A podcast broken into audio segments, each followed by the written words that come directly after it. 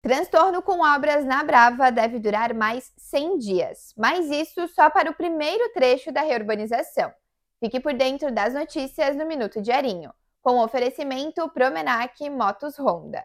As obras de reurbanização do principal acesso da Praia Brava em Itajaí parecem nunca acabar, principalmente para os moradores e frequentadores que têm sofrido com a sujeira e as intervenções no trânsito. E o problema vai longe. A Secretaria de Obras garantiu que intensificou o ritmo dos trabalhos e promete entregar em 100 dias o primeiro trecho de parte da rua Delfim Mário de Pádua Peixoto. Um caminhoneiro denunciou ao Diarinho a situação que está ao terminal Conexão Marítima, no bairro Salceiros, em Itajaí.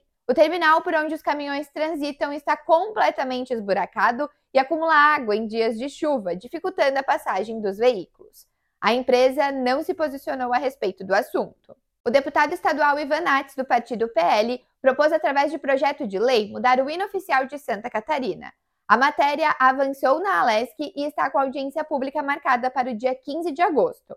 O deputado argumenta que a canção é hoje desconhecida pela maioria da população e não retrata os valores cívicos e a história catarinense. Teve quem analisou a mudança como racista, porque o hino tem uma mensagem abolicionista. Confira detalhes em diarinho.net.